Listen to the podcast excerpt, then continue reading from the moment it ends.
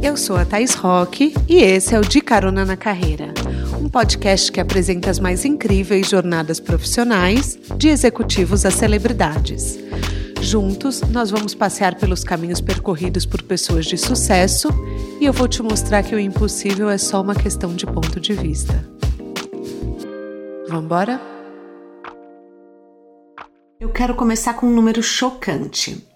48% das mulheres são demitidas antes dos filhos completarem dois anos. O que, que quer dizer isso, gente? Que existe um descompasso enorme, um vão gigante entre o que as empresas querem, de maneira muito injusta, diga-se de passagem, e a realidade que se desenha depois que a gente vira mãe. Não tem que ser assim. A gente não tem que escolher entre a maternidade e a vida profissional. E é disso que eu vou falar com a Camila Antunes, que tem muito para dividir comigo e com vocês a respeito do tema. A Camila começou a jornada dela profissional como advogada, mas costuma dizer que a maternidade trouxe um reencontro com a sua missão de alma, a pedagogia, sua segunda carreira. Ela foi feliz? Foi, mas não se via dentro das escolas, não se encaixava naquele formato de educação que o mundo proporciona atualmente aos alunos. Daí veio uma dúvida: como que eu vou impactar a vida das pessoas sem perder o vínculo com a maternidade? Como que eu vou encontrar uma estrada nova profissional?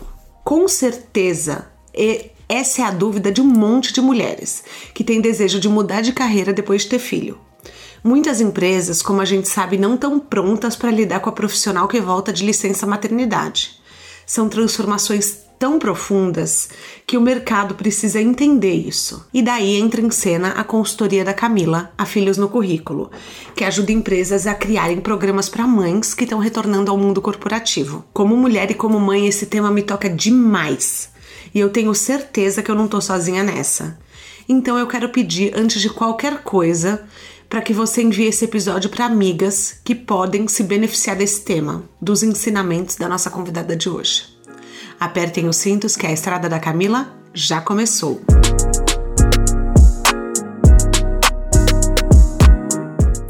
Cá, seja bem-vinda ao De Carona na Carreira. Quer dar um oi para os nossos caroneiros? Oi, tá, obrigada pelo convite. Oi, caroneiros, eu tô super emocionada, juro. Eu tô me sentindo mega honrada de estar nesse podcast que eu já te admiro tanto e estou muito feliz de estar aqui, pronta para seguir a nossa estrada. Gente, bom, você sabe que assim, maternidade não é minha pauta mãe, mas é a sua e vários desabafos. Gente, eu já mandei mensagem para Camila uma vez que minha filha estava tendo uma crise de choro no meio de um Starbucks e eu mandei para ela: "Eu não aguento mais, pelo amor de Deus, me ajuda. Me ajuda". Eu tava acho que em New Orleans, e eu falava para ela, pelo amor de Deus, eu não sei mais o que eu faço, ela não para de chorar. Então a Camila, caroneiros, para vocês entenderem, várias vezes ela já foi minha válvula de escape, a minha ajuda para momentos tão difíceis que eu já passei na maternidade. Então entrem no Instagram dela, eu vou fazer diferente hoje, eu já vou indicar logo de cara. Cá, já fala suas redes sociais, porque assim, é um ponto necessário todo mundo te seguir. Quais são? Uau! Aí eu tô no arroba Cantunes e no arroba Filhos no Currículo. Gente, mas essa Thaís, você já começa falando de umas histórias muito maravilhosas e eu acho que a Mas não é verdade, gente. Aqui a gente fala a verdade, entendeu? Já tenho que contar que eu tava chorando, segurando um bagel na mão, chorando e falando, eu não aguento mais a maternidade. É isso, gente. E eu só falei, é isso mesmo, a gente não aguenta sempre. É isso, né? O tema é esse, a gente não tem que ser mãe e acabar a nossa vida, né? Ser mãe não apaga o nosso currículo e a gente não pode esquecer que a gente é muitas outras coisas além de ser mãe e que a gente ama estar com os nossos filhos, mas a gente ama estar sem eles também, né? Vamos, vamos falar aqui a real? A real a é ama. essa. A real é essa. É exatamente isso. É muito, muito, muito impressionante. Mas eu já quero começar falando desse dado assim, que é um absurdo. 48% das mulheres perdem o emprego antes dos filhos completarem dois anos. Eu já até imagino o que você vai responder, mas eu acho que a gente tem que contar para os nossos caroneiros. Por que, que isso acontece? Então, esse é um dado que também me assustou muito. Eu nem sabia da existência desse dado quando eu entrei para estatísticas dele. Então, eu pedi demissão grávida do meu segundo filho quando a Bel tinha um ano e meio. Então eu entrei para a estatística desse dado de sair do mercado em até dois anos e eu acho que tem muitos fatores que envolvem. A maternidade ainda é uma penalidade na carreira da mulher. Então a gente está falando sobre o degrau quebrado. O que, que acontece nessa faixa entre os 28, 35, 37 anos que a mulher tem uma quebra na sua carreira e por que, que a gente está falando desse assunto que é tão importante e não é um assunto só de mães, gente. É um assunto de todo mundo. Então, o que, que a gente está dizendo é sobre parentalidade mesmo, nesse conceito maior até. Que a gente precisa envolver pais, a gente precisa envolver liderança, e a gente precisa que as empresas entendem, entendam que filhos estão na nossa vida, que a gente leva eles para o traba trabalho e que é natural ter filhos. Ninguém quer que a humanidade acabe, né? Ninguém quer que a gente pare de ter filhos. Então é uma coisa normal do colaborador, a jornada dele, ele ter um filho e voltar para o trabalho. Mas olha que loucura, tá? 50% das empresas, numa pesquisa que a gente fez, elas não têm processos claros de saída e de retorno da licença maternidade, elas deixam totalmente a missão na mão de um gestor. Então é como se você tivesse dado sorte. Ah, eu tive sorte Amor, de quando ter você um volta, gestor. eu já vi gente voltando que não tinha mais nem mesa. Olha que impactante Exatamente. isso. Tipo, você chega, tem A uma gente- pessoa lá na sua mesa e fala. Oi, aquele senso de pertencimento não existe, sabe? Você chega e fala, quem é essa pessoa na minha mesa? Daí a pessoa tá lá naquela mesa há seis meses e ela fala, não, mas essa mesa é minha. E eu acho, é, a gente escuta muitos relatos, assim, de falta de habilidade, de falta de acolhimento, de falta de empatia, de não pensar no outro, de não olhar para essa situação como algo natural, mas que tem uma pessoa que saiu totalmente transformada. E eu acho que o primeiro erro que nós, mães, né, a gente acaba cometendo quando a gente tem um filho é voltar para o trabalho dizendo que a gente é a mesma pessoa. Né? Então você tem essa ilusão de falar assim, ah, eu, eu continuo a mesma. Não, eu sou a mesma, Sim, nada porque você quer mudou. entregar, você quer performar, você quer falar pra pessoa, pelo amor de Deus, não me demite. Tipo assim, eu preciso desse emprego. Então, não, não, não, não, relaxa que eu sou a mesma. Relaxa que, nossa, agora eu sou, tipo, multitasking, eu faço multi, multitasking, gente, é pessoas que fazem muitas tarefas. Então, assim, relaxa que agora eu dou conta disso e muito mais, né? Exatamente, só que você está se sentindo totalmente é, uma nova pessoa, porque quem passa pela maternidade e continua sendo a mesma pessoa é até um desperdício. Seria burrice a gente ter um filho e continuar sendo a mesma pessoa, né? Porque você tem um convite para crescer, você tem uma criança para criar, para educar, todos os desafios que você encontra na gestação, no- na licença, no pós-parto, no puerpério. Olha quanta coisa a gente vive e aí você volta pro trabalho, fecha a boca e fala: nada mudou. E aí aquilo começa a ficar insustentável.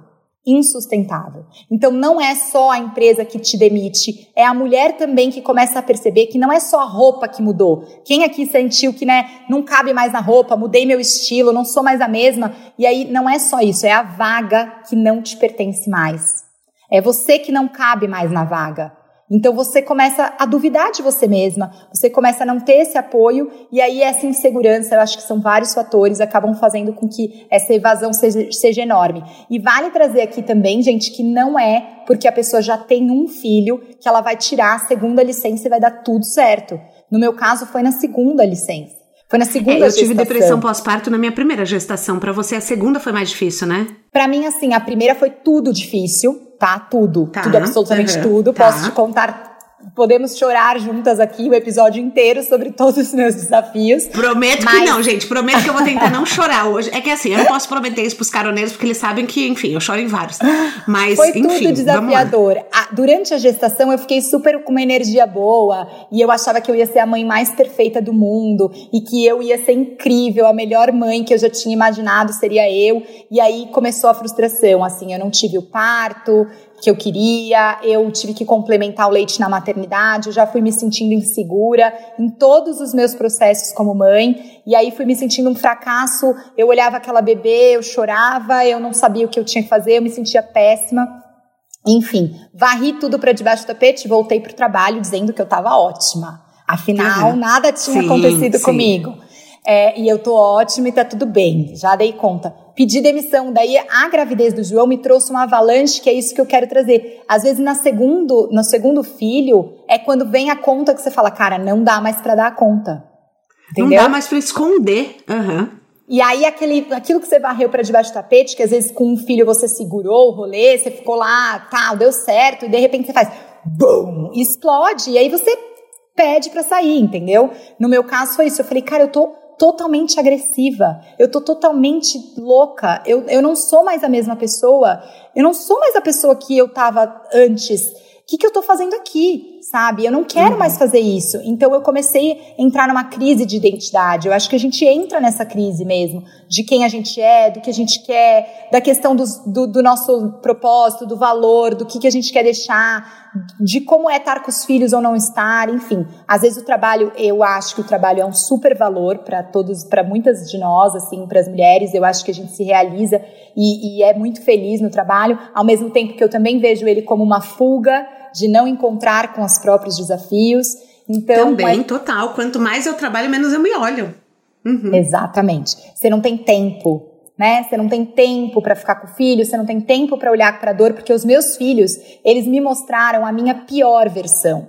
Então não é sobre romantizar. Eles me mostram Nossa, hoje que forte a... isso, né? não, é sério. Não, mas que, que que frase agora que você falou, porque é, porque a gente romantiza tanto a maternidade, quer dizer, eu não. Eu vou ser bem sincera, acho que o único perfil que fala de maternidade que eu sigo é você. Eu já te falei isso, acho que umas 20 vezes. Porque várias vezes eu me sinto um fracasso tremendo seguindo. Exato. Eu falo, gente, eu não dou conta, eu não faço isso aqui. Eu leio esses textos, esse romantismo, eu não me conecto. Então, você fala, quando você fala, ah, os nossos filhos nos mostram a nossa pior versão, não é que é a nossa pior versão, mas é a gente olhar a nossa humanidade sem poder botar um filtro de Instagram, entendeu? Exato, porque na verdade quando eu encontrei com a Bel e com o João, né, quando eu encontrei com eles, eu vi o meu despreparo, né? Eu vi quanto que eu não sabia de um monte de coisa e quanto que na hora que eu não sei das coisas, tá? Isso reflete no meu profissional também, quanto que eu sou agressiva quanto que eu, quando fico encurralada e eu não sei, então eu comecei a ir para um lugar de controle e de agressividade com a Bel que começou a me distanciar dela. Então eu não conseguia conectar com ela porque eu estava muito agressiva. Então teve o um episódio que eu dei um tapa nela e falei: "Cara, eu tô gritando com essa menina a hora que eu acordo, da hora que eu vou dormir. Eu tô exausta e eu não tô trabalhando." Não era o trabalho que estava me deixando assim, era eu comigo ali naquele, naquele naquela complexidade. Então eu dei um tapa nela e fiquei completamente. Olhei para mim e falei: o que, que é isso? É isso que é ser mãe? É eu terminar o dia exausta? Quem sou é eu, eu me né? ver como Nesse monstro? Momento. Aí uhum. eu falei: não, eu não sou esse monstro, sabe? Eu não sou essa pessoa. Então, esse convite que eles fizeram. Sim. Só que você imagina assim: você chega. Você tá nesse turbilhão que você tá falando, quem sou eu? Eu acordo da hora, eu grito da hora que eu acordo, da hora que eu vou dormir. Aí pronto, aí deu seis meses ou quatro meses, você tem que ir lá, lindona, vamos, tira o vômito da roupa, penteia esse cabelo, escova esse dente, porque agora é hora de voltar pro trabalho. Eu conheço uma pessoa que ela falou para mim assim: antes eu ficava do trabalho das sete da manhã às dez da noite. Eu fazia almoço com o cliente, eu fazia jantar com o cliente, eu tava. Eu era aquela pessoa que meu chefe podia contar. Ela falou: hoje eu não quero mais isso. Hoje deu seis horas, eu quero ir embora. Tipo, vaza daqui. Então ela falou, e daí você chega, daí você já começa aquela coisa, tá desmotivada? Por quê? Porque você não vai ficar mais até as 10 da noite. Você chega nesse papel com toda essa experiência para ajudar as mulheres a fazer esse retorno. Mas como que faz um retorno desse? Porque assim, é meio que colocar a alma em outro corpo e falar, não chora, vai trabalhar. Conta algumas das iniciativas que você já colocou em prática para a gente ter uma ideia de como que se volta uma mulher para o mercado de trabalho? Boa. Tá, e aí foi quando eu entendi que esse dado ele era não era só eu que vivia isso e muitas outras mulheres, como você está falando aqui, que a gente criou a Filhos no Currículo justamente para a gente falar que o impacto da chegada dos filhos é algo positivo no nosso desenvolvimento pessoal, né? Que a gente cresce a partir da chegada dos filhos. E aí, quando eu fui entender que, na verdade, eu preciso transformar o ambiente das empresas para olharem para tudo isso, para a gente poder cuidar desse retorno. Então, hoje, o que a Filhos no Currículo faz, ela não trabalha exatamente diretamente para as mães que estão voltando fora do, da, do mercado. Elas trabalham nas empresas. Então, hoje eu sou contratada por empresas grandes para a gente poder olhar para essa jornada como uma jornada da parentalidade. Então, eu faço muito treinamento para liderança, porque a gente sabe que um dos pilares mais importantes é o líder ser um líder empático, acolhedor. Então, ajuda essa liderança a olhar para a jornada, como eu posso receber a notícia da gravidez, como eu posso cuidar da minha colaboradora durante a gestação, como eu posso preparar essa, essa saída de licença, Como eu posso fazer esse retorno mais acolhedor e humano? Como a gente cuida de uma jornada inteira? Então, eu trabalho com líderes, pais e mães. Então hoje a gente tem um programa, por exemplo, rodando na Ambev, rodando na Raia Drogazil, que são empresas que colocaram esse, esse programa para dentro, Cielo, Endres, Açaí, são as empresas que já têm o nosso programa de parentalidade, falando com pais, mães e liderança, para a gente poder cuidar dessa, dessa tríade. E a gente vem fazendo muitos, muitos eventos de sensibilização, de trazer coisas que as pessoas falam, nossa, Camila, eu eu nunca ouvi falar disso dentro da empresa, a gente nunca parou para pensar sobre esse assunto. E o quanto que a gente está no começo da jornada, tá? Então, assim, as transformações são sutis, mas a gente percebe o impacto na medida em que as empresas olham para esses processos e cuidam, é, trazem, nem que seja uma carta de retorno, um encontro com o gestor na hora que ela volta, alinhar as expectativas, passar por uma mentoria, olhar para tudo isso já traz um conforto gigantesco para que essa colaboradora se sinta acolhida e continue na sua jornada, sabe? É isso que a gente quer, que ela não precise sair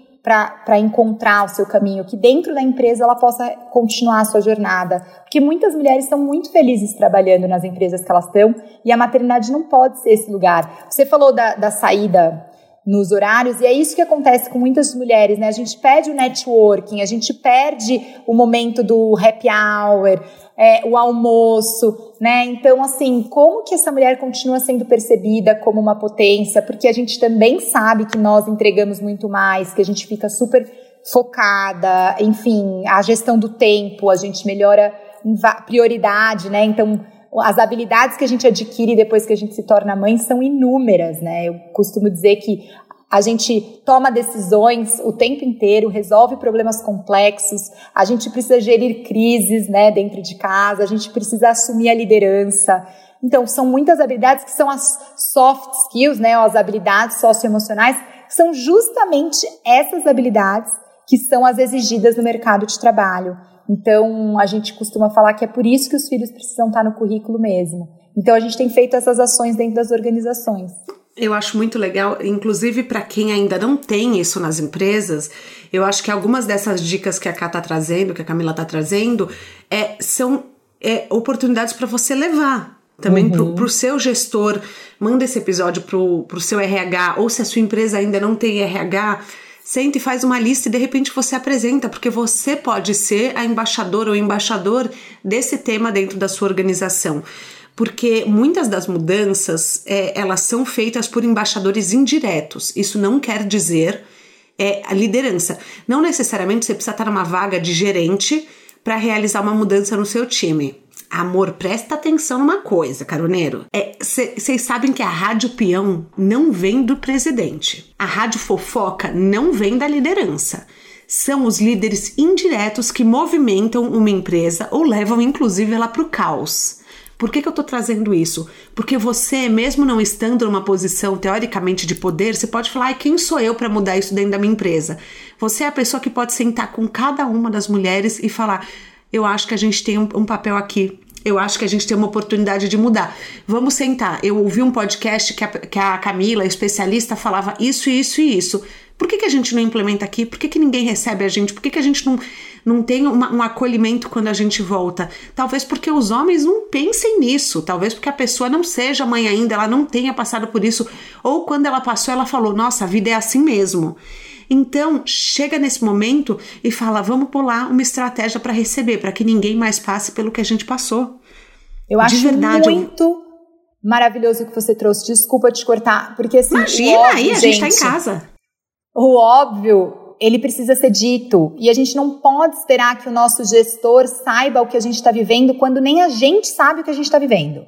Né? Então, assim, eu só fui descobrir o que eu estava vivendo na, na, no meu puerpério da, da bebezoca dois anos depois. Não, primeiro Exato. que eu demorei um ano para entender que eu estava em depressão pós-parto. Alguém chegar para mim e falar: então, depressão pós-parto é muito comum. Eu comecei a chorar. Eu falei: eu estou em depressão pós-parto? A pessoa falou: sim. Então, não, olha, e é exatamente isso. isso. E, e quantas e aí, pessoas exemplo, não olham para a mãe, né? Não, ninguém olha, ninguém olha. E, e aí eu acho que você trouxe uma iniciativa super legal. Eu tenho uma pessoa, a Sofia, que trabalha na Roche, e ela foi muito querida, porque na licença maternidade dela, ela começou a me seguir no Instagram e que a gente começou a trocar várias mensagens por direct, até que ela virou para mim e falou assim: eu vou levar isso para dentro da Roche. E ela entrou, vestiu a camisa exatamente como você está falando. Ela não tinha um super, não é uma superposição de liderança, mas ela entrou como essa lugar de criar esse comitê, de criar os grupos de mãe. Então eu acho que assim todo mundo pode vestir esse assunto porque é um assunto de todo mundo mesmo. Então quando a gente se movimenta dentro da organização, talvez criar esse ambiente de segurança, de confiança, de troca, de todo mundo ter essa autorresponsabilidade de juntos movimentar, como você está trazendo fazendo, a primeira coisa, cria um grupo de mães, junta todas as mães da empresa, começa a movimentação, porque a gente já recebeu mensagem de empresas que vieram falar, ó, os grupos de mães falaram de vocês. Grupo, grupo de afinidade, de sim. Exato. O grupo de mães falou da Filhos no Currículo, a gente quer saber de vocês. Então é um movimento que começa de baixo para cima também, e a gente entra para falar com a liderança de cima para baixo também, porque todo mundo precisa se envolver. Mas vamos falar dos progenitores e os pais. Porque assim, não, eu não tô gravando esse episódio só pra mãe, gente. Gente, eu não vim aqui à toa, eu não saí. Quer dizer, eu saí da minha cama, eu ia sair de qualquer jeito porque eu tenho dois filhos. Mas eu não vim gravar esse podcast à toa e eu acho que a gente tem que falar com os progenitores. Porque quando a gente tá numa relação de. É, enfim. Que, que existe o papel, não é uma relação de mãe solo, enfim eu acho que tem aquela coisa, ai, porque ele é muito legal, ele ajuda. Não, ele ajuda a escambar o amor, na justiça é 50-50. Se ele quiser é, guarda compartilhada, ele vai lutar por isso. Então você não aceite que ele ajude. Você entenda que ele faz tão parte quanto você. E eu sempre fiquei meio com esse nó engasgado com isso. E aí eu vi um dia que a Sanofi trouxe a licença paternidade remunerada. E eu fiquei em choque. E eu vi muita gente torcer o nariz, por incrível que pareça. Do tipo, ah, o cara vai jogar bola, nossa, que absurdo, a férias de seis meses e babá. Existe um convite das empresas para trazer o pai para essas discussões? Ou a maternidade ainda é um lugar da mãe? Tá, eu acho que é urgente esse convite. Ele é totalmente necessário, até porque os homens também estão se ressignificando muita coisa. A gente precisa sair desse lugar de competir para um lugar de de colaborar, né, de corresponsabilidade, como você trouxe, mas ainda hoje a gente associa as palavras, por exemplo, cuidadora exclusivamente para a mãe e a gente associa provedor exclusivamente para um homem. Então tem muita coisa ainda para a gente desconstruir. E esses vieses, gente, essa, essa, esse viés de que o homem é o provedor, que o homem não precisa fazer as coisas de cuidados com os filhos, tá em nós também. Então, é um viés que a gente carrega também enquanto mulher. A gente precisa estar atenta para a gente poder delegar as nossas tarefas, tornar esse cara corresponsável mesmo, sem a gente criticar, sem a gente humilhar, sem a gente se cobrar, sem a gente. Eu lembro muito desse lugar que eu fazia assim: deixa, não precisa fazer, deixa que eu faço. Uhum. Deixa que eu uhum. faço. Sim, deixa que eu faço. Uhum. E aí é um lugar que também não me leva a lugar nenhum, né? Porque no final do dia quem tá na exaustão sou eu, e eu que não tô permitindo ali a corresponsabilidade. E em, contra, e em relação às empresas, sim, o convite está. Ontem mesmo eu participei de um evento no Açaí que tinha o Papo de Homem, o Guilherme Valadares, falando sobre esse machismo e sobre todo esse papel. A gente faz um trabalho. A Ambev foi quando ela contratou o nosso programa, ela queria justamente falar de paternidade. Agora a gente está fazendo o um programa B3. A Ambev acho que é majoritariamente funcionários masculinos. Masculinos, né? Homens, né? masculinos. Hum.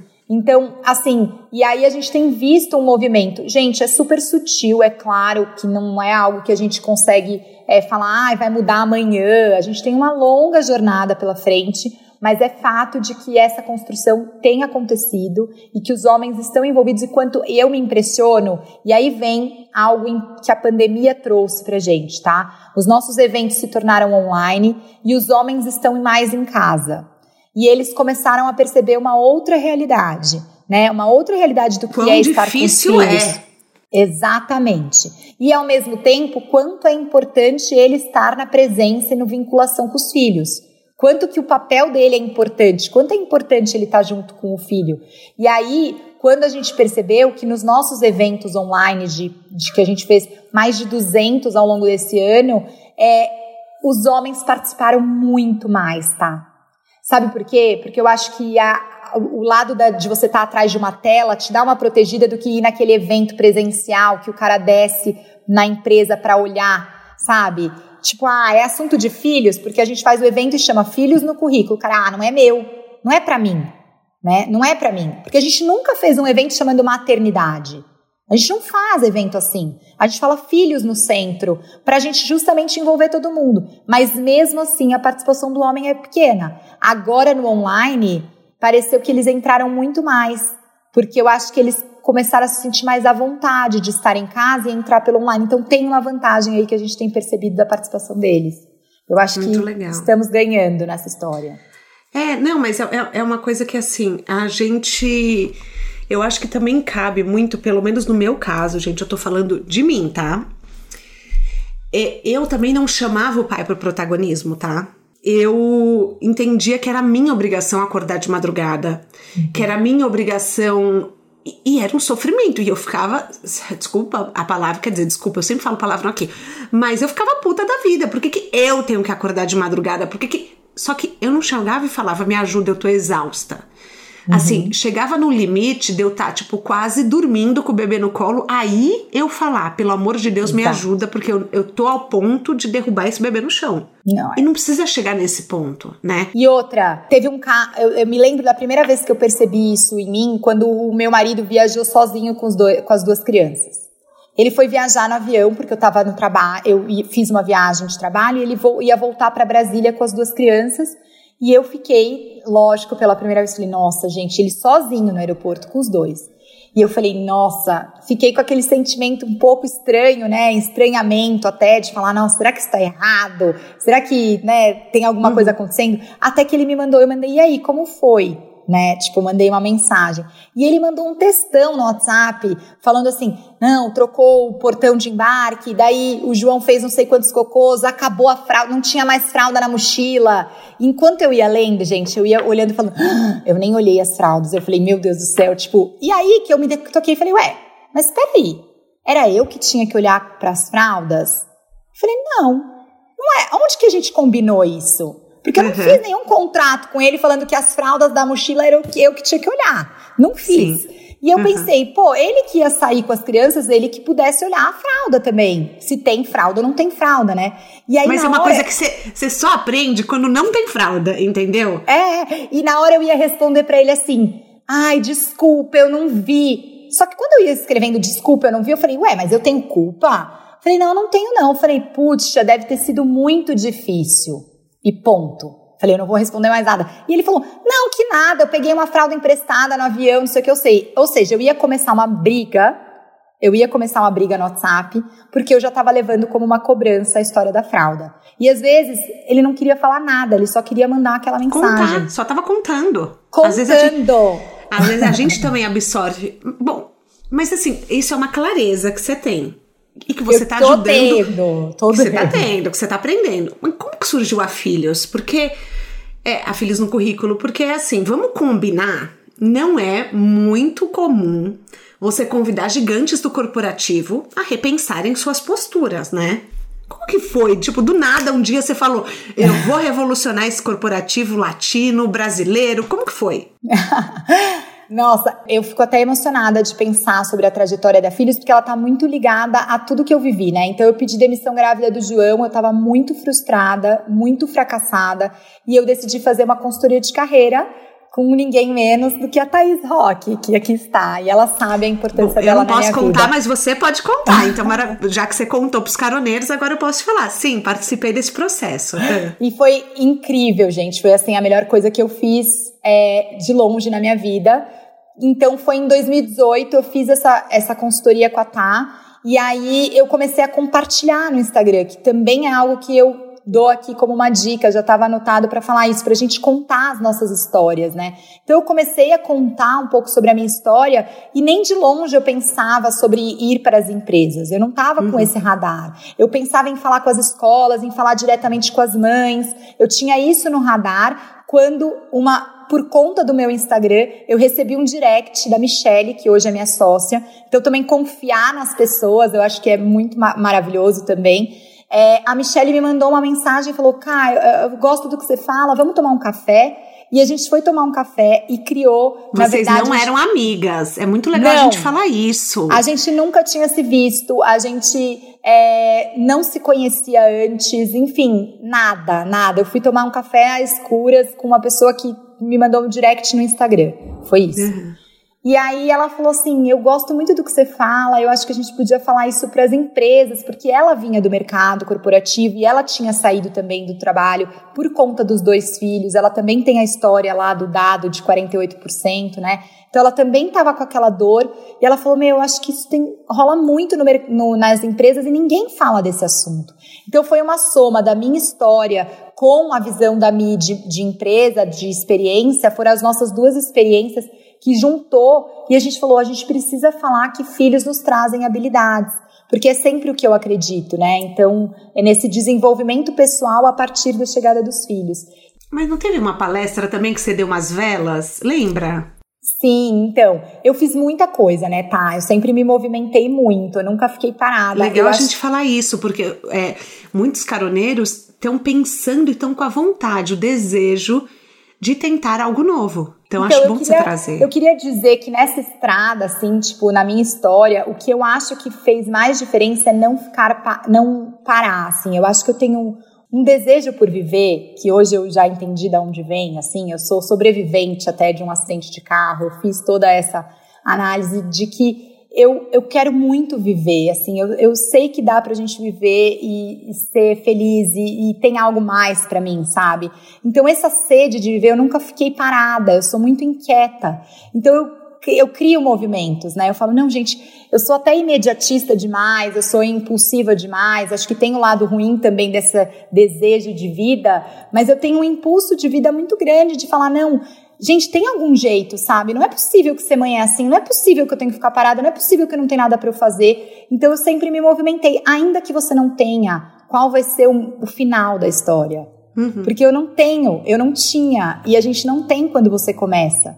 Mas eu acho que Sim. quando você começar, é você se colocar em movimento, é pedir ajuda, é contar com as outras pessoas, é você se colocar nesse lugar. E foi isso que eu vim fazendo e venho fazendo. Quando a Filhos no Currículo nasceu, a gente fez é, um evento colaborativo. E isso é algo que eu também queria trazer para vocês, sabe? Contar com as redes de outras pessoas para você oferecer o seu trabalho, para ouvir opinião. Eu nem imaginava que isso existia. Ah, é? Você fez isso? É verdade. Fiz. Eu fiz. É, conta, eu fiz. conta um pouco, isso é incrível. Então é você mostrar a sua ideia e falar para as pessoas. O que, que vocês acham? Gente, é literalmente isso, tá? Então ela Exatamente reuniu isso. umas 30 mulheres numa sala e falou: Eu tenho essa ideia, vocês podem me ajudar? Exatamente. Gente, e, é e o que eu acho é, verdade. é que as Dreamers pessoas. Doers, né? É, as pessoas elas querem ajudar.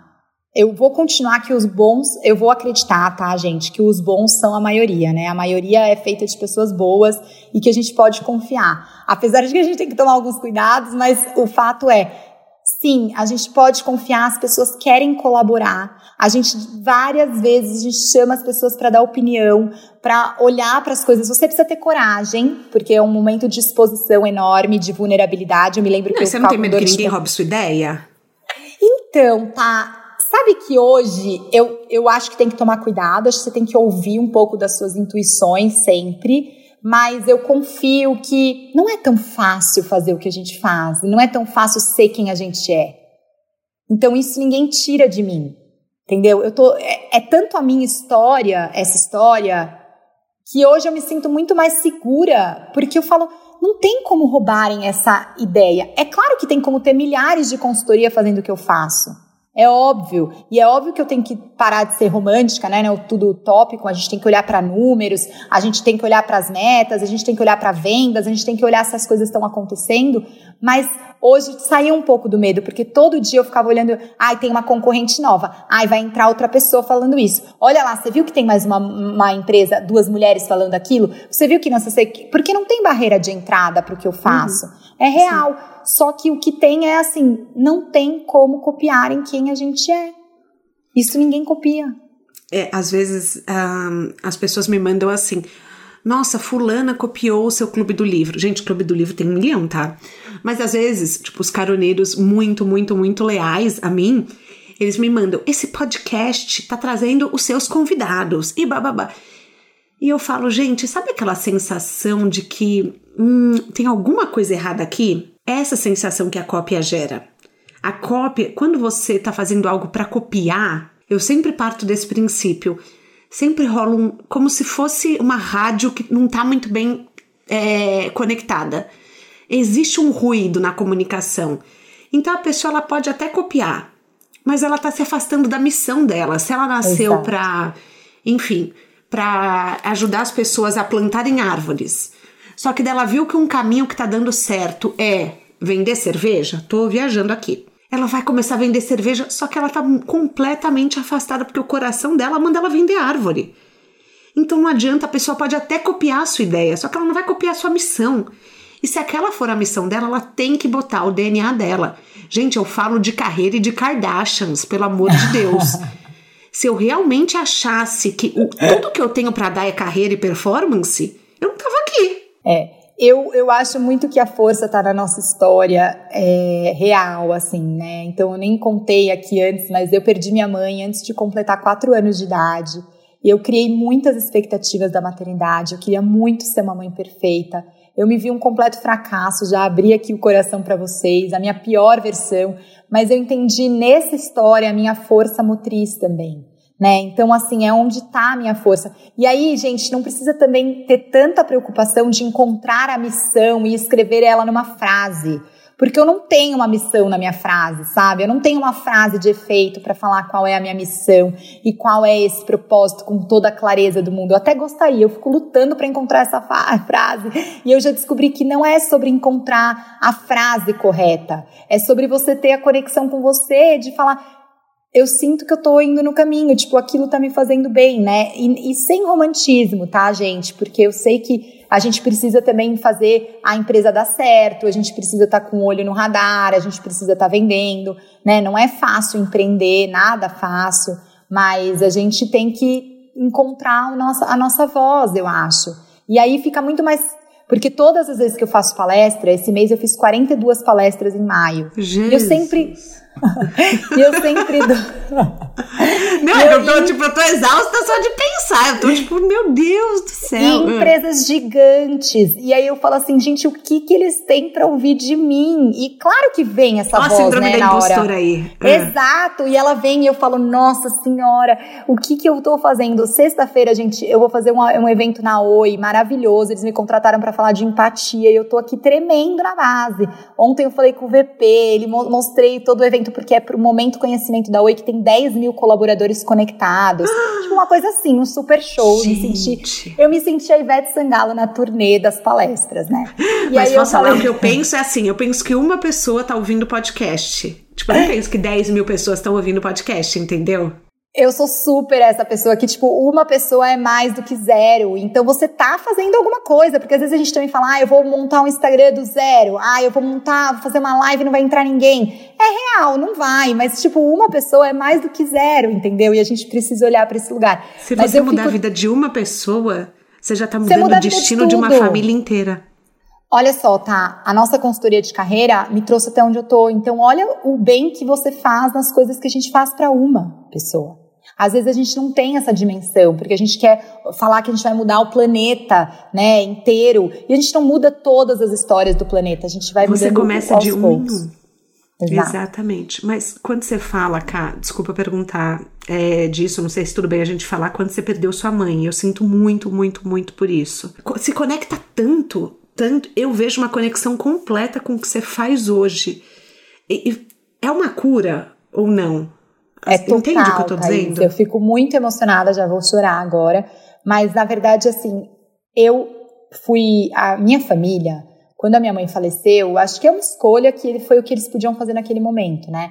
Eles me descolaram completamente dos meus sentimentos, porque era se a Camila tá bem, tá todo mundo bem, se a família tá bem, então virou um luto velado, eu não pude viver aquilo, sabe? Virou um silêncio falar desse assunto. E aí, só quando eu coloquei a minha mãe nas histórias que eu conto, e foi os meus filhos que me trouxeram a potência de me conectar com a minha mãe, com a minha história. Então, hoje eu falo da minha mãe em todas as palestras que eu tô. Eu falo dela todos os dias. Eu sinto ela presente em mim. Ela me trouxe a maior força. Então, ela se faz presente na ausência dela. Então isso também é muito legal para quem mãe que trabalha e que se sente ausente dos filhos. A gente se faz presente na nossa ausência, porque o nosso vínculo, o nosso cordão, a nossa liga é muito maior do que a gente pode imaginar. Então hoje eu me sinto conectada com a minha mãe e falar dela e falar do Filhos no Currículo e trazer os meus filhos para a palestra e falar da minha história, dessa dor imensa que é falar de sentimentos, me cura todos os dias. Essas 42 palestras que eu fiz foi até engraçado, porque são várias plataformas que as empresas usam e eu não vejo ninguém, Thaís. Muitas palestras eu não vejo um ser humano. Eu fico falando sozinha assim para o vídeo. Então eu falo, meu Deus, o que, que aconteceu aqui? Eu entrego tanto no flow, eu falo assim, eu vou me conectar tanto com a minha história, que chegue bem para quem estiver me ouvindo, que eu faça bem para quem estiver me escutando agora, sabe? Que uma pessoa se beneficie, como você falou, que faça sentido para uma pessoa e eu me entrego. Aí eu vou uma hora, pá, pá, pá, pá, pá, pá, me entregando, me entregando, me entregando, me entregando, me entregando. Quando eu desligo, eu vou ver o chat. E aí, gente, o que aconteceu? Sabe? E aí tá todo mundo, obrigada, foi ótimo. Tipo, a gente teve um, uma super devolutiva positiva do evento, dos eventos. Mas por quê? Porque eu faço essa conexão mesmo, assim, comigo, com a minha história, porque é quase que fazer uma entrega no escuro, sabe? Nossa. Eu não sei, eu não sei. Então eu entro que e. desafiador, e, né? É. É, é, é assim. Não, é porque eu amo um a um. Você sabe, a gente já teve mil conversas sobre isso. E eu amo a consultoria um a um. Eu não abro mão porque eu preciso sentir que a outra alma tá ali. Então eu não imagino como deve ser desafiador você falar assim, sem saber o coração de quem você tá tocando, né? Isso, e daí eu vejo tem 250, 300 pessoas, mil. Aí eu falo, gente, o que que tá acontecendo? Eu fico muito emocionada de levar a minha história. Hoje eu me sinto um porta-voz mesmo dessa história, é, desse movimento, de falar sobre esse desenvolvimento pessoal depois da chegada dos filhos de trazer os filhos para o currículo, da gente falar dos nossos sentimentos, da nossa potência, de quem a gente é. E eu me sinto muito vestindo esse lugar, sabe? Ainda que uhum. eu não tenha clareza de tantas outras coisas, mas eu sinto que eu tô no lugar que eu preciso ocupar mesmo ele. Seu pai já assistiu alguma palestra sua? Já, o meu pai participou comigo de uma campanha que a gente fez em 2019 para uma marca de roupa, para a Aramis, e foi o momento mais lindo, assim, que eu vivi, porque a gente, sim, eu e meu pai, meu pai não conversa muito sobre esse assunto comigo, mas é isso, quando você fala da presença dos pais, eu não sei como seria a vida sem o pai presente, porque o meu pai, a ausência da minha mãe também foi a presença do meu pai, né? Então eu não consigo entender como o homem não participa, não é pai, né? Então esse encontro com meu pai também, porque o meu trabalho me proporcionou, foi muito incrível, muito incrível. Ele não comenta muito e eu aprendi a aceitar também o jeito que ele é, né? O silêncio é uma forma que ele aprendeu a sobreviver. Até escrevi outro dia no aniversário dele sobre isso. Ele também me ensinou que a gente pode ficar em silêncio, que a gente não precisa responder tudo, porque eu sou aquela que já pá, pá, pá, pá, já vai respondendo. Nem tudo precisa ser dito com palavras, gente, né? Exatamente, mas que ele sempre esteve do meu lado me apoiando, eu sempre tive certeza.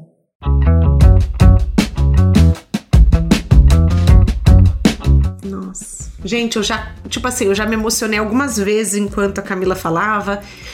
Quero saber depois como tá o coração de vocês ouvindo esse papo, mas vamos lá, para quem quer, quem tá nos ouvindo e quer apresentar algo para uma empresa, como que faz?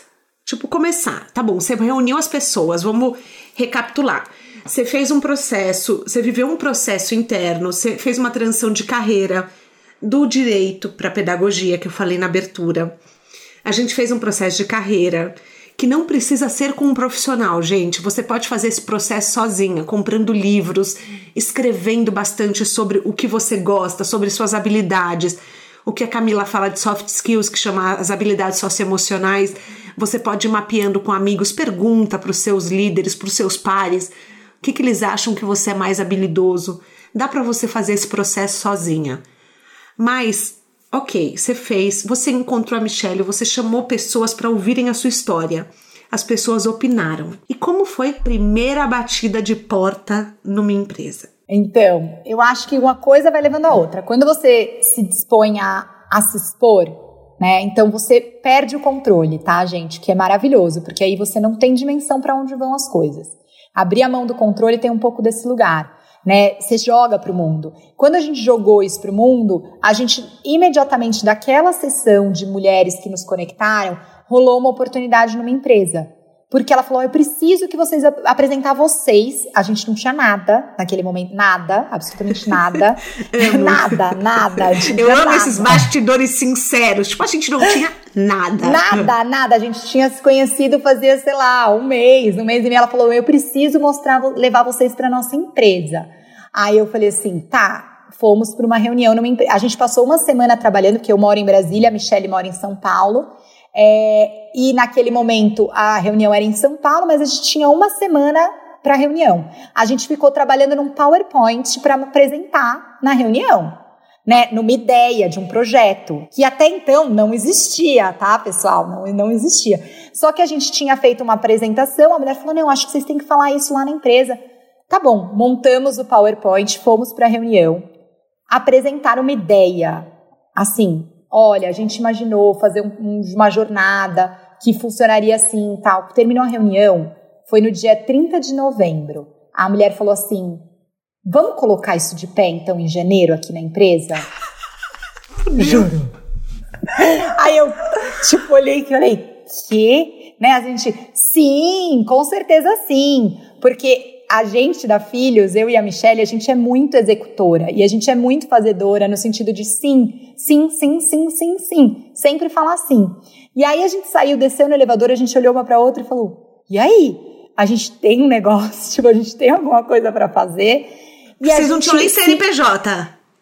Nada, que CNPJ, nada, não tinha nada. Eu tinha uma MEI que eu tinha, eu tinha feito uma, um registro para eu ter o meu CNPJ de, da, do Ser para Educar, que era a minha ideia de fazer uma consultoria para mães especificamente, mas naquele momento era isso, não tinha, a gente não tinha nada. E aí, simplesmente, a, a gente desceu dezembro, a gente criou o projeto, nossa, daí a gente fez o nome, a gente fez a logo. Não a tinha gente nem fez... o nome. Não! Não, a gente foi para a gente foi para reunião sem nome, sem nome. Então sem foi nome. uma pessoa que acreditou em vocês e falou, vamos lá. É, foi uma das pessoas que estavam naquela reunião que viu a gente apresentando, falou assim. Na, naquela é, reunião quero... que você pediu ideias. Isso, que eu pedi opinião tá, tá, tá, da tá, nossa tá. ideia. Hum. Aí ela falou assim: ó, quero levar vocês pra empresa que eu trabalho, né, que eu trabalhei. E aí a gente, ah, tá bom, vamos para a empresa com um PowerPoint, tipo, com uma ideia, mostramos uhum. o PowerPoint. E eu acho que, assim, tem algo que é importante dizer. A gente sempre foi muito profissional na nossa entrega. Eu acho que isso tá. também faz toda a diferença, sabe? Era um PowerPoint bonito, era uma apresentação bonita, tinha um, uma, uma ideia muito convicta do que a gente queria propor ali, sabe? Então a gente foi de coração aberto, com a ideia de que, imagina, ela ia nos ouvir, mas não ia dar em nada. E aí a gente saiu de lá com uma missão de fazer aquilo que a gente tinha falado. Né? Sabe uhum. o fake until you make, né? Que você faz. Tipo, finge tipo, até que você se finge torne. Finge até uhum. que você se torne a pessoa. E a gente foi falando, ó, a gente tem esse projeto, mas a gente não tinha nada pronto. Ela falou: ai, vamos pôr de pé em janeiro. Daí em dezembro a gente se matou. Eu gravei 20 vídeos para poder pôr na jornada. Tipo, o meu marido foi o diretor, o gravador, o roteirista, sei lá, ele foi tudo. A gente passou um dia inteiro gravando uns vídeos. E aí a, formatou a ideia. E aí, em janeiro, deu uma, uma esfriada. A empresa falou: ai, não, acho que não dá para pôr em janeiro, vamos pôr em março. A gente. Quê? Que? Quê? Como assim? Tipo, como assim? E aí a gente começou, a gente falou assim, não, que, como, como não, não tem nada, né? Tipo, não vai dar certo. Agora a gente já tem tudo. E aí, e aí foi que a gente começou Vocês fizeram a... todo o material sem a certeza de que eles iam fazer? Zero. Ela tinha falado pra gente começar em janeiro mas ela não, não tinha certeza, né? Só que daí, diante de tudo que a gente fez, a gente estava muito mais segura de que aquilo existia mesmo, né? Então aí foi o nosso movimento de bater na porta mesmo. Falar assim, ó, oh, oi, a gente fez isso, vocês não querem ver? E a gente foi cavar, justamente que a gente percebeu que aquelas pessoas que tinham dado opinião eram pessoas importantes para nossa jornada, né? que eram pessoas que estavam conectadas, que já tinham conhecido a gente, que tinham uma oportunidade de abrir a porta para uma reunião. Então a gente foi para uma reunião e daí conseguiu vender a primeira vez o projeto E aí depois a gente fez um evento que também foi muito importante de novo, em parceria com, com um grupo de RHs, com a parceria com um local que tinha um espaço físico em São Paulo, que era meio que um coworking para oferecer eventos. A gente montou um café ah, da manhã. A gente montou um café da manhã e ofereceu é, para as pessoas. E, e, de lá foi saindo, né? Então a gente, aí a gente chamou uma pessoa para fazer ser painelista do nosso evento. Então a gente foi fazendo conexões. E dali. Só botando dinheiro. É importante a gente falar isso. É, a gente não teve um alto investimento, tá? tá de verdade, foi mais tempo, hora no nosso investimento. É, ah, foi a nossa hora, custa, claro. Né? Uhum. Exato. Não, sem dúvida nenhuma, mas eu tô falando assim, não, não é uma empresa que a gente saiu de um lugar tendo que pôr dinheiro, tá? tá. A gente não pôs quase nada, porque foi super barato, uma edição de vídeo, a gente pegou um editor, a gente montou tudo, era nós duas fazendo, então a gente faz tudo as duas. É, então, a gente não, não teve um investimento alto para o nosso, nosso começo de conversa. Exceto, é isso que eu estou falando, as nossas horas de trabalho, né? Então, assim, estamos sem receber enquanto você está colocando essa hora para trabalhar, né? Então, tem que ter um planejamento, tem que ter alguém que possa segurar a sua onda nesse começo, porque realmente não tem retorno imediato do dinheiro, né? É, empreender. É, é muito importante também. você falar isso. Se você tem uma dupla dentro de casa, seu parceiro isso. ou sua parceira, é muito importante também que ele esteja a par do seu sonho e Exato. que ele, assim, top, segurar a onda por um tempo, né? Total, e eu acho que assim, na minha primeira transição de carreira até para pedagogia, eu penso sobre isso. O Ricardo é um parceiro assim que foi muito importante no meu apoio a falar meu, vai, vai, ele via em mim algo mais que até eu não via, mas que ele falou: Meu, vai, vai, eu tô aqui, vamos junto. Acho que você tem que ser feliz, acho que você tem que fazer algo que você encontre. Então, esse apoio é muito importante. Você precisa ter um parceiro, ou uma parceira, ou uma amiga, ou alguém que você possa contar. Pra, sabe aquela voz que vai te incentivar? Porque uhum. a gente uhum. tem pessoas que você vai colocando chapéu nas pessoas, né? Tem aquela amiga que é para uhum. chorar, aquela amiga para desabafar, aquela amiga. Mas você tem que ter alguém que seja aquela pessoa que fala: vai em frente Tipo, continua. Tá difícil? Não, segue. Você quer fazer? Vai. Tem que ter uma vozinha ali externa também para te ajudar. E eu tive e tenho, então é super importante.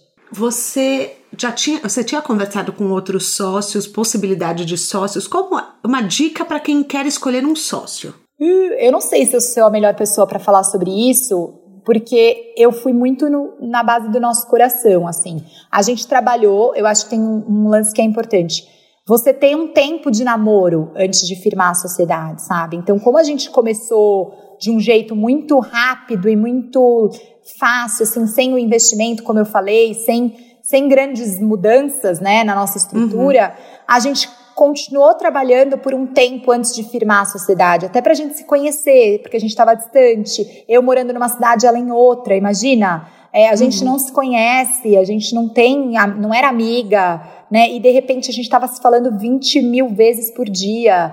E, e, e aí a gente foi vendo que a gente se complementava, que os nossos, por exemplo, que as nossas atribuições, as nossas qualidades, os nossos talentos são complementares. Então ela não queria estar no lugar que eu ocupo, eu não quero estar no lugar que ela ocupa. As coisas foram ficando mais claras no começo que a gente entrou, era tipo, as duas são CEO, né? A gente não sabe quem é CEO. Sabe aquela coisa assim, fica uma confusão um pouco de determinar os espaços, mas aí cada vez foi ficando mais claro quem é a pessoa que, que é a, a, espinha dorsal. Então a Michelle é essa pessoa, eu uhum. sou um pouco mais do coração e da cabeça, da entrega. Então, é quanto que cada uma foi colocando no seu lugar depois a gente falou, vai, vamos ficar sócia. E a gente agora está num movimento de crescimento que a gente realmente está olhando e falando assim, e aí, será que a gente vai precisar de mais sócios? Será que a gente vai olhar para esse lugar?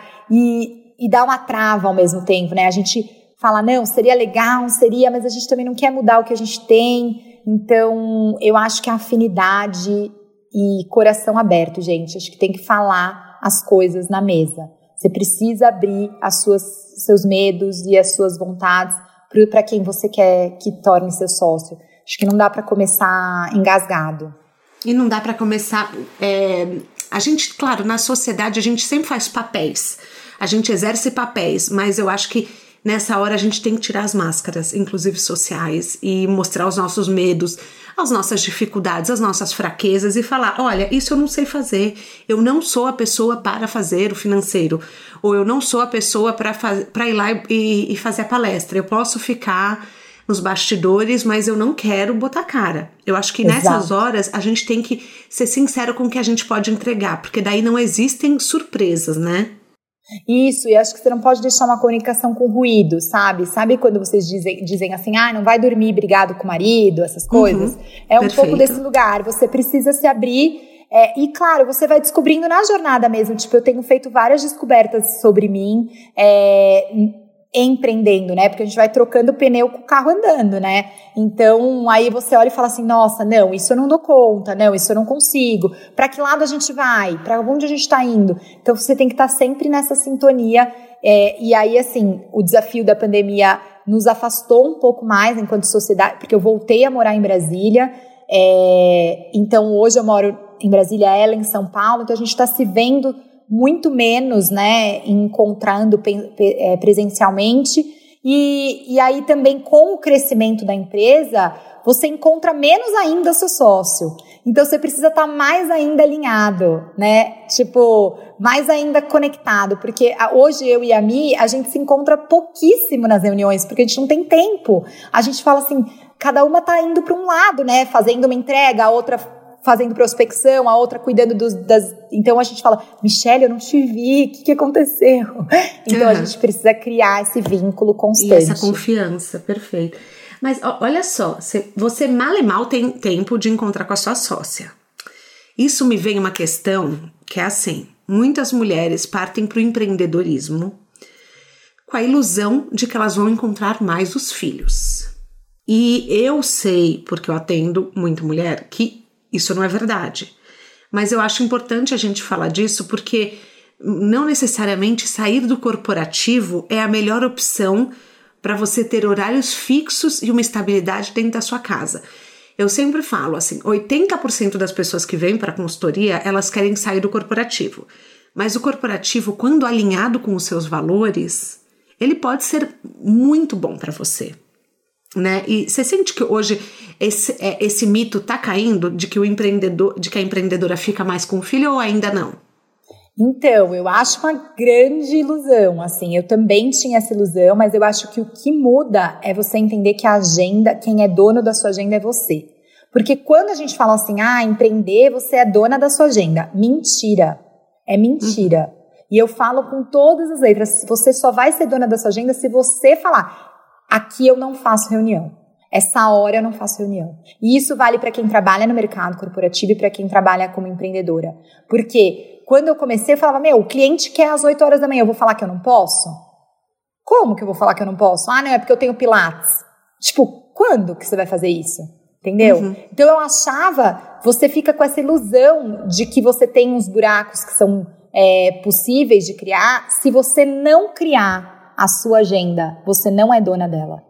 Então, isso é muito importante. É, você também me ensinou um pouco sobre isso, que às vezes eu esqueço de usar na consultoria de carreira, que a gente fez uma agenda ideal, né? E uhum. aí a Thaís falava assim: coloca o horário que você vai fazer cocô. Eu falava assim, Não falava assim? nada disso, ai que mentira! Eu não falava nada disso. Thaís, eu me lembro dessa, disso. Peraí, tinha peraí. que pôr na agenda. Eu podia estar tá exagerando, Camila. Eu não falava. Eu falava assim: bota o horário que você vai fazer sua unha, bota o horário que você vai fazer ginástica. Tipo, Cocô. por mais que. Cocô, eu não falava, juro por Deus. É, é, mas assim, bota como prioridade o que é prioridade para você. Não adianta Exato. vir com aquela culpa do tipo, ai, mas eu não eu só posso fazer ginástica se sobrar tempo. Ué, gente, isso é uma prioridade para você? Não. Só que é muito difícil quando você começa a empreender e começa a ter um volume de agenda e você fala assim: olha, então é que na sexta, meio-dia, eu faço a unha. Tipo, você não consegue fazer isso, né? Então você vai abrindo, vai abrindo, vai abrindo, vai abrindo. Quando você vê, você não tem controle nenhum da sua agenda. Então hoje eu comecei de novo a fechar. Não, olha, gente, porque você tem a opção de falar: eu não Sim. posso esse horário. Isso foi libertador. Eu achava que eu não tinha essa opção. De falar, olha, 10 horas da manhã eu não consigo. Pode ser às 11? E eu falei, oh, uau, tem essa saída. E quando você se posiciona, você Sim. começa a receber o respeito e o limite dos outros. Então, o posicionamento da agenda é muito mais nosso do que uhum. que alguém vai vir respeitar a sua agenda. Tipo, isso não existe nem no empreendedorismo, nem no corporativo, nem em lugar nenhum. Então, essa ideia de que, ah, eu vou ter flexibilidade, vai ser mais fácil gerir, não é verdade, tá? Eu acho que tem que desconstruir bastante. Isso é o seu isso. mindset, o seu, a, a, como você vê o mundo, a sua formação de pensamento, a maneira como você se porta com as pessoas. Exato. Perfeito. É isso mesmo.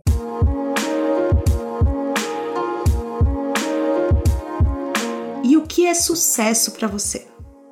Nossa, essa eu não sei ainda responder isso, Thaís.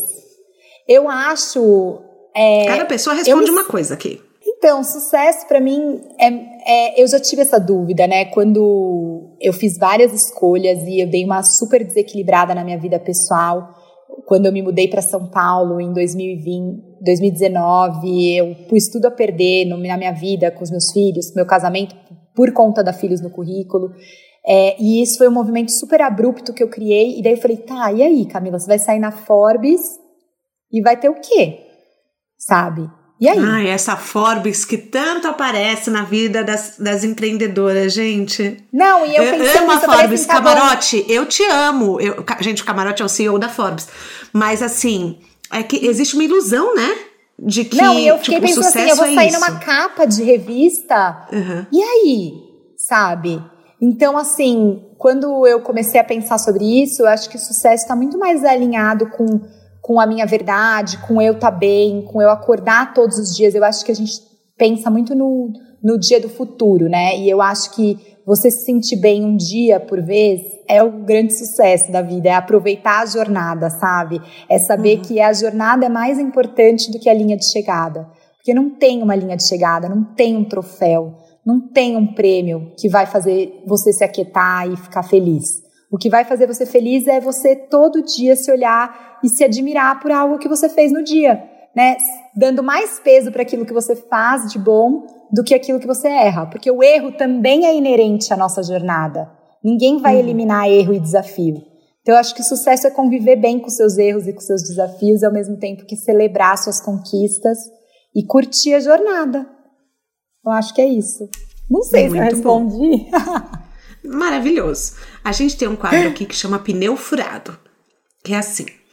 Toda estrada tem seu pneu furado. Você já falou que você troca o pneu com o carro andando mesmo. Mas assim, qual foi um erro que você teve que você acha que no fim foi a melhor coisa porque nenhuma escola te ensinaria? Tá, eu acho que o que eu mais errei, na verdade, teve uma situação que me mostrou isso, né? Eu gosto muito de ouvir os meus sentimentos e como eu tô e tal. E naquele dia a gente foi para uma reunião com uma pessoa que convidou a gente e eu tava muito nessa história do sim, sim, sim, porque eu sou muito do sim né? Eu sou muito essa pessoa que fala sim para as coisas. E eu fui para essa reunião do sim e de repente no meio da reunião comecei a ter um mal-estar daquela coisa assim, hum, isso não tá legal, sabe? Eu senti que aquilo tava errado, que aquela pessoa não tava legal. E a Michelle foi falando, foi falando, foi falando, e eu fui tendo até uma dor na boca do estômago, assim. Eu falei, ai, cara, não tá legal. Só que eu não tive coragem de parar a reunião. Eu não consegui falar para de falar, Michelle. Tipo, chega, depois a gente continua. Porque naquela hora era isso que eu tinha que fazer, sabe? Eu sentia que chega, já tá bom. Não tá legal essa conversa. Porque não tava, era uma pessoa que tava sugando muito da gente. E aí, consequência foi que ela copiou um monte de coisa, enfim, umas besteiras, entramos com o pé, ela, ela com a bunda, ela com o pé, aquelas coisas todas que acontecem, que fazem parte, mas que foi uma grande lição do tipo, se escuta, Camila, se escuta, escuta você, não responde na hora, calma, tenha calma com as coisas, que é um aprendizado que eu venho construindo. Eu ainda sou muito imediatista, mas eu acho que a gente precisa se escutar. Acho que é isso. Muito bom. Na sua mala de viagem, para onde o seu mapa te leva? Quais são os próximos planos para você, para filhos? Porque, por incrível que pareça, você e a filhos não são a mesma pessoa. Ai, meu Deus, agora essa pergunta eu preciso de uma nova consultoria, Thaís.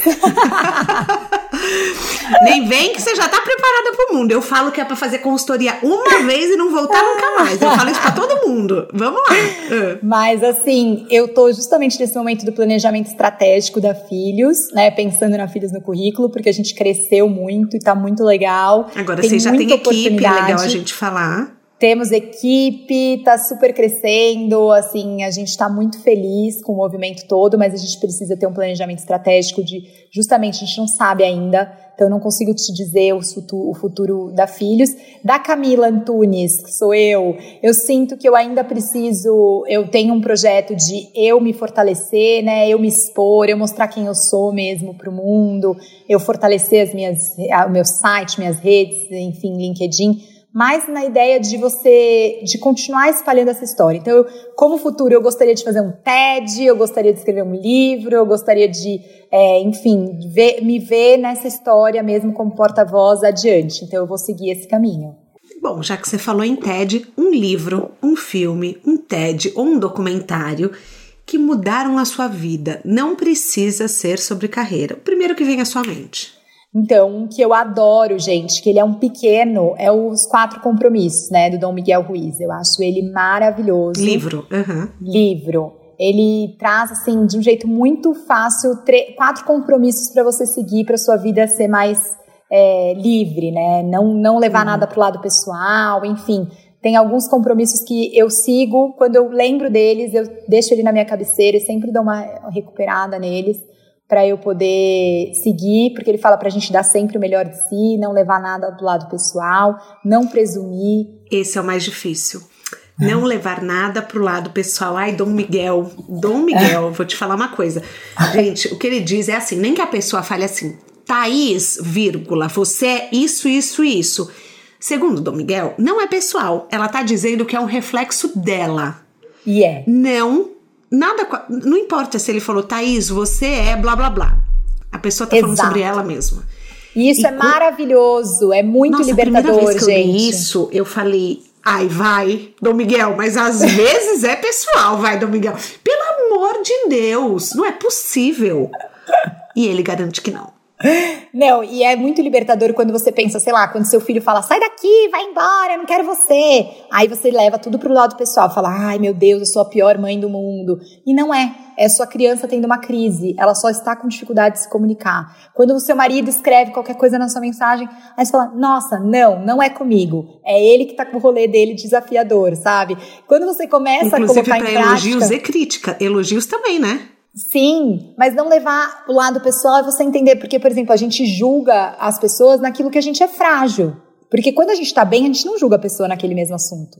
Então uhum. tem muito mais a ver com a gente, com a lente que a gente está vendo o mundo, do que, do que é sobre a gente mesmo, entendeu? Sair um pouco desse egocentrismo. Acho que ser adulto tem um pouco desse lugar. Os meus filhos me tornaram adulta, né? E ser adulta é difícil, porque o mundo não gira em volta do nosso umbigo. E isso é bem importante a gente saber. Sim, até a, tem um vídeo da Mel Robbins, eu já me intrometi total nas suas dicas. Ela. A Mel Robbins, quem me apresentou esse vídeo foi o Marcos Novelo. Aliás, um beijo, Marcos, que eu tenho 90% de certeza que ele tá ouvindo esse episódio. É, que fala assim: que você tem que ser seu próprio pai e mãe. Uhum. E é muito difícil, porque uhum. às vezes você não uhum. consegue nem ser pai e mãe do seu filho, né? Às vezes eu me vejo em umas posições que a minha criança interna fala tão alto que parece que eu tenho a idade deles. Uhum. Então, eu acho que a diferença entre ser adulto e ser criança é justamente que a criança tem um cuidador, ela tem alguém que é responsável por ela, né? E o adulto, que somos nós, nós não temos ninguém que cuide de nós e nós ninguém mesmos. que seja responsável por nós, a não ser a gente mesmo. Então, o autocuidado ou cuidar de si mesmo é uma atribuição da vida adulta, é um compromisso da vida adulta. Então eu tô levando isso muito mais a sério, sabe? Eu me comprometo comigo. Eu sou a pessoa mais importante. E eu sei que é muito clichê falar essas frases, mas é muito real. Eu, ninguém deve nada para mim, né? Ninguém tem que me dar nada. Então isso me liberta um pouco para eu poder seguir. Tem algum TED, algum filme, alguma coisa que você quer recomendar ou não? Ficamos com Dom Miguel. É, eu acho que com Dom Miguel e a Brené Brown, assim, que é musa, né? Eu acho ela muito maravilhosa. Tem o TED, tem o vídeo da empatia dela, de animação, que é muito maravilhoso. E esse livro da Coragem para Liderar, que é um que eu tenho usado bastante para levar para a liderança das empresas e que eu acho incrível. Cá, a gente chega ao fim da nossa carona. Ai, eu não sei nem como te agradecer, foi muito bom. Eu acho que, é, embora eu seja 100% papel de mãe, eu não falo sobre, muito sobre maternidade por aqui, enfim, porque eu não acho que é minha especialidade, então eu não me sinto muito no direito de falar sobre o tema, porque, enfim, como a gente é mãe, a gente tem muita visão pessoal. E quando eu pensei em trazer esse tema, só você, para mim, assim, era a pessoa que bota uma um, humanidade na maternidade. Por isso que eu quis trazer, eu queria te agradecer, porque eu acho que você expõe, é, enfim, você expõe a sua vulnerabilidade, falando da Brené Brown, você coloca a sua vulnerabilidade como ninguém. E você mostra que isso é sua grande fortaleza. Parabéns. Uhum. Gente, obrigada. Não estava preparada para toda essa estrada aqui que a gente percorreu e é muito emocionante percorrer ela com você, tá? Eu fico honrada de estar do seu lado. É, realmente fico bem emocionada. Obrigada. Espero que vocês tenham gostado e me contem também. Fico por aqui, mas sigo junto com vocês, tá bom? Obrigada, tá? Obrigada. O De Carona na Carreira tem a consultoria de conteúdo do Álvaro Leme, a supervisão do José Newton Fonseca, a sonoplastia edição do Felipe Dantas e a identidade visual do João Maganin. As dicas que a gente abordou até aqui estão todas no descritivo da plataforma que você nos escuta, dentro do podcast. Bora lá no Instagram falar mais sobre o episódio de hoje? A gente volta na próxima semana com mais um De Carona na Carreira. Um beijo grande.